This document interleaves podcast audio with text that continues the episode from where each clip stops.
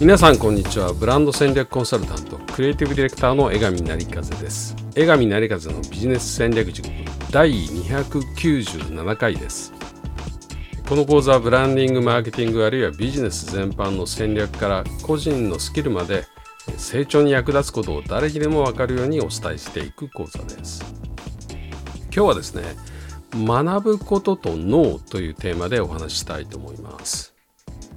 まあ、これはあの本当に私自身の反省から始めたいんですけれども、えー、実は私はですねもう学びらしい学びというか、まあ、自分の仕事に関係あったマーケティングあるいはブランディング、えー、そういったものをですね、えー、学び始めたのはですね独立起業してからなんですね。だからあの40代半ばぐらいから本格的に、まあ、いろんなものを勉強する学ぶっていうことを始めました。まあ、それはあのセミナーを受けたり講義を受けたり本を読んだりっていうことでやったんですけれども、え、もちろんあの仕事ではですね、まあ、20代でコピーライターになってから、まあ、必死でもう技術とかノウハウを身につけようとしました、まあ、頑張っていました。でもそれはどちらかというと、えー、オン・ザ・ジョブ・トレーニングということで仕事の中でまあ覚えてきたんですね。まあ、そしてあのクリエイティブディレクターという仕事でいうと、まあ、どんな仕事が来ても大体こなせるようになるのに、まあ、10年かかると言われているんですけれども、えーまあ、それもやはり仕事の中で覚えていったっていう感じです。まあ、10年って言いますけれどもその間好きで本は読んでいたけれどもいわゆる意識して学んでいく、まあ、その自分の仕事に関係するってことは、まあ、ゼロとは言いませんけど全然少なかったです。だから今思うと35歳ぐらいから45歳ぐらいまでの間っていうのはあの自分としてもですね、えー、ただだらだら仕事まあだらだらっていうかしっかりは仕事してましたけれどもものすごくのんべんだらりと、えー、学ぶという視点では非常にもったいなかったなというふうに思います、えー、この期間にですね自分の興味なり、まあ、趣味でもいいんですけれども何か、え自分に関係する自分の成長に関係するものを学ぶようにしておけばあのよかったな今更ながらに思います。で、えー、先ほど言ったように私が真剣に学ぶことを再開したのは独立した40代半ばからです。学び始めてすごく驚いたことがあって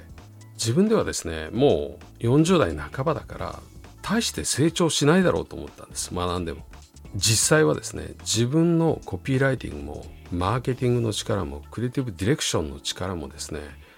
スキルとか考え方あるいはその経験に伸びる余地があるってことを発見したんですね。本当に伸びてる実感があるんですよ。これは本当に驚きました。あおじさんでも成長できるんだっていうふうに思ったんですね。脳には暗記力とか集中力それからいろんな物事を処理するスピードなどを司る流動性知能。流動性知能です。これと理解することあるいは何かを動作する力あるいはコミュニケーション誰かとコミュニケーションする力。この経験を積み重ねるとアップする結晶性知能というこの2つの知能があるんですね。通常は流動性知能は脳の基本機能でまあ若い時をピークに、まあ、徐々に衰えていく。あるいはそんなに変わらないっていうものだっていうふうに思われていたんですけれども最近の研究でこの知能も訓練をすると上がることが分かってきたんです。結晶性知能は非常に経験が重要です。経験を積み重ねるとどんどん上がってくるんですね。つまりどちらも訓練をして自分で学んでって経験を積み重ねることが有効だってことが分かってきたんです。例えば驚くんですけども語彙力のピークは67歳という研究があります。年を取ると脳機能は衰えると一般には思われていますが違うんですね、え私は日本を代表する科学哲学史の学者である、え東大の名誉教授で村上陽一郎先生のこうホテルに缶詰になるもう4日間連続っていうですねもう少人数セミナーがあるんですけどもこれに参加したことあるんですけれども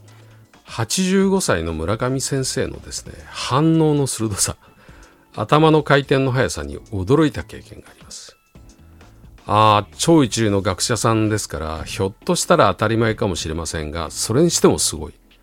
これは使い続けてる人だからこそだなっていうふうに思った経験があります。脳を使い続けてるからこんな風になるんだっていうふうに、えー、思った経験があります。えー、あなたもですね絶対に学ぶことをそれも好きなことを学ぶことを欠かさないでください、えー、自動車のヘンリー・フォードはですね20歳だろうが80歳だろうがとにかく学ぶことをやめてしまった者は老人であるというふうに言ったそうですぜひぜひですねいくつであっても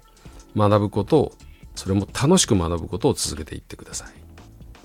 はい、江上成和のビジネス戦略塾第297回は人はいくつになっても学んで成長できる。特に脳は私たちの成長の意欲に実は何歳になっても応えてくれるというお話をしました。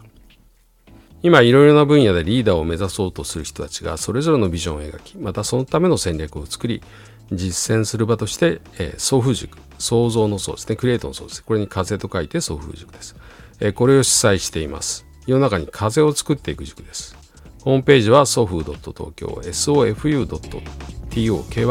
sofu.tokyo を入力するかもしくは漢字3文字送風塾で検索できます。ではまた次週お会いいたしましょう。